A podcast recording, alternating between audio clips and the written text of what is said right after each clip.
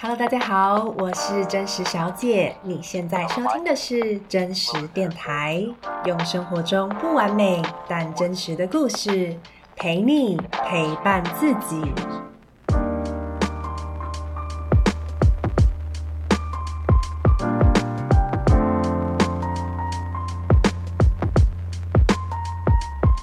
真实电台第二十一集，该怎么安慰人好？同理心的四个要素，让我们成为一个更温柔的人。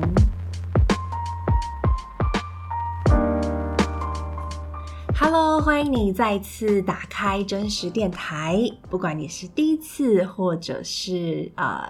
已经听了好多次的人，我都很感谢你愿意打开真实电台。然后很希望呢，你能够透过真实电台的节目，能够获得陪伴，也就是知道说。呃，我们的故事都有连结的地方，都有相似之处。很多时候，我们以为只有我们自自己在人生的泥沼中挣扎，其实不是只有你。呃，你要相信，这个世界上有其他的人也正在，或者说每一个人其实都在自己的人生里面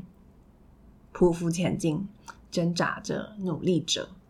那另外也希望你能够在真实电台里面获得力量，有力量去面对你的生命，面对你自己。也最重要的是去面对那个真实的自己。好，那真实电台的第二十一集呢，我们要来谈的是同理心。那为什么我想要在这一集谈同理心呢？呃，如果你有听我第十七集的节目的话，应该就会知道我在。那那个时候，就是有了一次蛮严重的一次大哭啊！如果你没有听的话，你也知道。但如果你想知道为什么大哭的话，你可以欢迎你去收听啊、那那一集节目，你就会知道我为什么大哭。然后我从那次大哭里面，我学到的事情是什么？关于悲伤带给我的。呃，一些力量。那我自己想要谈的是，呃，因为那一次大哭，我有把这个大哭的经历整理起来，然后放到我的 IG，然后也有放到我的 Facebook 上，就获得蛮多人的回应。那不管是想要给我鼓励啊，或者是嗯，提供我一些他们的想法等等。那首先，我都非常感谢愿意给我一些回应或者是给我鼓励的人。那的确，我也有收到一些听众呃给我的讯息，让我获得很多的力量。但也因为那一次经验啊，就我收到了很多的回馈嘛，我就发现，嗯，这些回馈里面，这些大家给我的回应里面，好像可以把它分成几个类别，就是有有有有一些讯息，我听起来是。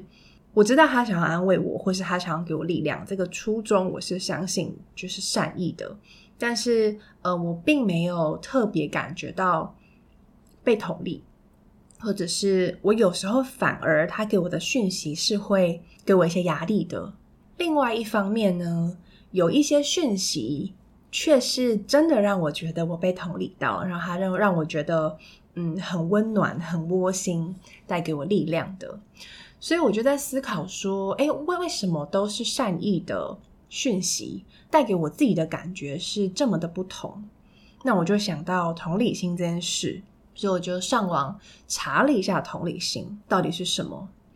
那我就刚好查到了 Brené Brown 的一支影片。我本来就很喜欢 Brené Brown 这个学者，他出的书籍像《脆弱的力量》啊等等，我都很喜欢他的书。他在专专门在谈脆弱这件事。他就是有一个影片在谈同理心跟同情心的不同。那它里面引述了呢一个学者叫做 Teresa Wiseman。Teresa Wiseman 他把同理心呢又把它定义出四个特质。那第一个第一个就是接纳对方的观点或是对方的事实。那第二个是不加评论。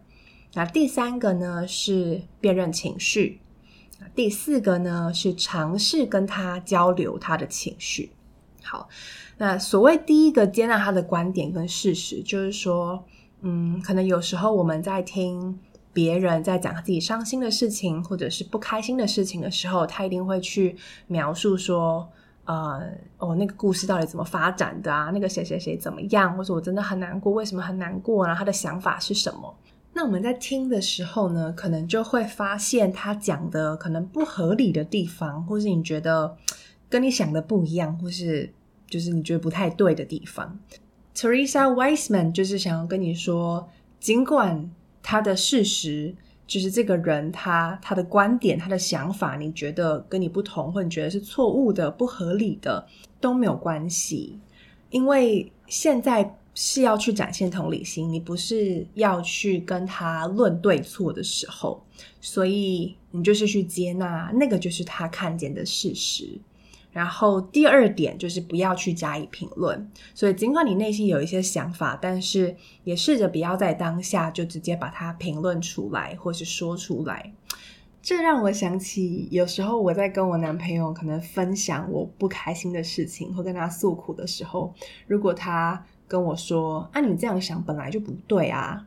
你这样想本来就不合理啊。”的时候，我就会很生气，因为的确可能我本来就知道我是不合理的，或是我是无理取闹的，但我的确也有觉得我我受委屈或是我不舒服的部分，然后我就是想要跟他抱怨，我想跟他分享，那我不想让他在那个时候评论，对，所以第二点不评论，我觉得是很重要的一个。要素，但是的确也蛮难的，因为我们总是很喜欢听到一件事情，或是看到一个东西，你就会很容易去帮他贴标签，或是下判断，然后就忍不住说出来了。但 Teresa Wiseman 就是提醒我们，你如果真的要做到同理心的话，那切记就是在当下不要去做评论。好，那第三个呢，就是辨认情绪，这点很重要，但我觉得有时候也蛮困难的，就是如果我们个人没有跟自己没有很了解我们自己的情绪的时候，我们其实也蛮难很精准的去辨认其他人的情绪。但我们还是要试着做这件事情。所以，比如说，当我们听到有人他在讲他自己不开心的事情的时候呢，你去试着去了解说他的不开心的情绪有哪一些？他是觉得很沮丧呢，很失望呢，或者他是很生气？去试着去辨认他有哪些情绪。然后第四个要素，第四点就是尝试跟他交流这些情绪，就跟他说：“哎，这件事情是不是让你觉得很生气，或者很愤怒？那为什么你会这么愤怒呢？去了解他，他发生什么事情了？他看重什么，或是他为什么会这么的受伤？去试着跟他交流，或者是去核对，说你理解的这个情绪是不是他真的有了这些情绪。”那当你可以做到这四点的时候，其实你就是正在试着去展现你对对方的同理心。Brené Brown 他也有提到说，同理心跟同情心呢是很不一样的东西。同理心是和他在一起，就是你试着跟他在平等的地位，试着去听见他、了解他、跟他交流。然后不做任何的评断，也不刻意跟他保持一个距离或者上对下的关系。它里面有一个比喻，我觉得很有趣。他说：“嗯，可以想象一个地洞，然后那个很不开心的人，或是他很难过的人，他就躲到地洞底下，因为他很难过嘛，他就在里面自己在哭泣。那能够展现同理心的人呢，他就是愿意爬下地洞，然后跟那个人在一起。”跟他一起去感觉他的情绪，跟他一起去经历他的低潮。但同情心呢，就是在那个洞口，他在地面上那个洞口，然后往下看，然后跟那个人说：“哦，里面很黑耶，你看起来很难过诶，嗯，好像很糟。”这样，然后他不会爬下去，他就是在洞口讲这些话。所以这个是同情心，就是你知道他可能在难受，但是你跟他保持了一个距离，你不愿意跟他一起站在一起。那另外还有一种，就是当别人去提出他的嗯难过啊，或是遇到的问题的时候，我们也会试着想要帮他解决问题。这个好像是在关系里面，就男男女朋友，像我可能跟我男朋友又提到了我有什么不开心啊，跟同事有什么问题的时候，他可能就会很想要去分析说那个问题到底是什么，然后想要帮我解决。但我如果我这个时候其实并不是想要跟他讨论问题本身，那我就会觉得很失望，因为我其实是想要去得到他的支持，或是他的陪伴，和他的同理。但是，如果我们现在就是开启了解决问题的模式的话，其实没有办法让对方真的感觉到比较好一点。好，所以总而言之呢，同理心就是愿意跟他站在一起，愿意爬下地洞，在黑暗中，然后跟他一起去感受对方正在感受的感觉。那真正的同理心会带来的是连结。人与人之间的连结，会让那个正在难受的人知道说，其实他不是孤单的，可能还有人跟他有类似的难受的情绪，或者是至少有人愿意陪在他身边去度过这段日子。而连接这件事，Brené Brown 特别强调，连接 （connection） 是真正能够让事情好一点，让对方感觉好一点，带来疗愈的。所以我回想起来，呃，在我分享我大哭的故事在 IG 或是 Facebook 之后，我就收到了这些留言或是回馈嘛，那会让我真的觉得有被同理的。就真的是那一些，他可能留言告诉我说：“我知道你已经很努力了，然后你真的很辛苦。”我觉得他就是有在试着接纳我的观点，因为他可以在我的文字里面去看见我，我认为我也很努力这件事。当然，我说客观来看，我可能可以有更好的地方，但的确有一部分的事实是，我觉得我很努力了，然后。他知道，我觉得他感受到我内心的那个无助感，因为疾病带来的这个无助感，我觉得他辨识到了我这个情绪，然后让我知道，就会让我有一种，嗯，就是你了解我，我被看见了的感觉。然后那些让我感觉可能不是这么好的讯息，他会提到说，我觉得你对你自己太严厉了，你应该要放过自己一点。他就没有做到，呃，Teresa Wiseman 提到那个四个要素里面，其中那个不评论嘛。他其实这么做就是在评论他所看到的我的模样。那他这样讲，其实会让我的感觉是，我会蛮自责的。我就会开始在想说，对啊，为什么我还是对自己这么严厉？为什么我还是做不到放过自己一马？然后反而会让我感觉更糟。所以那些真正能够。让我觉得我跟他连接，我被看见了，带来疗愈力量的，可能是他在分享他类似的经验。他跟我分享说，他也曾经有一些身体疼痛的经验，或是他很诚实的让我知道说，我虽然没有这个经历，但是我觉得你很辛苦。或是我虽然不知道要说什么，但是我很感谢你愿意把你的故事分享出来。我觉得你这样做很勇敢，谢谢你。其实这些都可以让我觉得我被他同理了，或是我被他看见了。那这边就想要提到，连接到在那个 Brené Brown 的影片里面，他其实最后有提到说，同理心其实是一个选择。什么意思呢？因为如果你选择爬下那个地洞，跟那个正在哭在黑暗的人站在一起，其实本身就不是一件，嗯。就它是一个需要花能量的事情，它是不轻松的，因为你等于愿意让你自己被他的比较脆弱的情绪所影响。那甚至你为了分享你自己类似的经验，你需要去连接到，可能回想到你过去也曾经是呃脆弱的，或是难过的不好的经历。那或者是你愿意放下想要评论、想要指导、想要解决问题的这种欲望。愿意很坦诚的去承认说，其实我现在不知道我该说什么，然后我也不知道怎么做让你好过一点，但是我愿意在这里陪着你。其实这这个选择都是相对比较脆弱的，或者是花时间的，或是可能会被影响的。但是当你愿意选择这么做的时候，你就是在跟对方产生连接，然后让他。有力量去面对他现在正在面对的这些事，你甚至有可能因此挽救一个人的生命。我不知道这样说会不会太夸张，但是，呃，我自己想到，因为过去我曾经有一段时间我是有一点忧郁的状态的，然后也是有被诊断出有重度忧郁的。那那段期间，嗯，我的确就会很想要把自己关起来，就有点像是那个影片里面 描述的那个画面。我自己好像就是在一个很阴暗的一个黑黑的地洞里面，然后我不知道该怎么出来，但是我很想让别人知道我不是故意在里面的，甚至是其实我是很孤单的。我很想要，嗯，我希望有人可以陪伴我，或者是协助我。我觉得那个时候回想起来，支撑我走下去的力量之一是，我有几位朋友，他们真的是让我觉得默默的很愿意，在我真的很不行的时候，可能我就是打过打电话过去跟他们大哭，然后他们就愿意这样子陪着我，听我哭诉，听我去讲，